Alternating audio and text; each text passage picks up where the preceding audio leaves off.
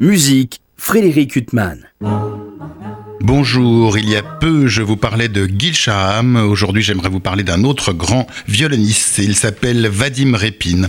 Il a fait de magnifiques débuts il y a environ 25 ans en même temps qu'un autre grand violoniste, Maxime Vengerov. Tous deux ont mené une fulgurante carrière et tous deux, peut-être épuisés par des parcours trop contraignants qui les ont trop exposés, ont perdu une part de leur éclat. Maxime Vengerov, après une période un peu douloureuse, est revenu sur le devant de la scène et Vadim Repin semble dans le même cas. Il jouera le 26 novembre prochain dans l'auditorium de Radio France, aux côtés de membres de l'orchestre philharmonique de Radio France, justement, deux sextuors, celui de Tchaïkovski, Souvenir de Florence, et celui beaucoup plus rare d'Erwin Schulhoff.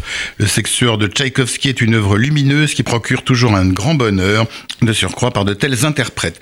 Le sextuor de Schulhoff est également une œuvre pleine d'éclat, de thèmes inoubliables, et à l'écouter, on a peine à comprendre et à envisager le destin tragique de son compositeur. Car Schulhoff est un compositeur tchèque repéré par Dvorak qui eut de forts liens avec la France. Il a étudié avec Debussy, a vécu à Berlin où est née sa passion du jazz et il a également vécu à Paris. Il a composé des études de jazz, un concerto pour piano, de la musique de chambre et ce merveilleux sextuor qui sera joué le 26 novembre prochain. Schulhoff a été déporté en 1942 comme juif et communiste et est mort en déportation. Quant au violoniste Vadim Repin, il est né en Sibérie en 1971. Il a remporté à 11 ans la médaille du concours Wieniawski et a donné alors des récitals à Moscou et à Saint-Pétersbourg.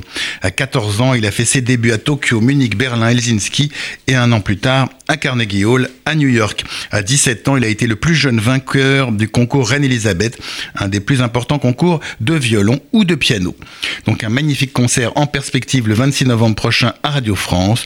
Quant à moi, je vous retrouve dimanche prochain à 23h pour une nouvelle interview. Bonne journée sur RCJ.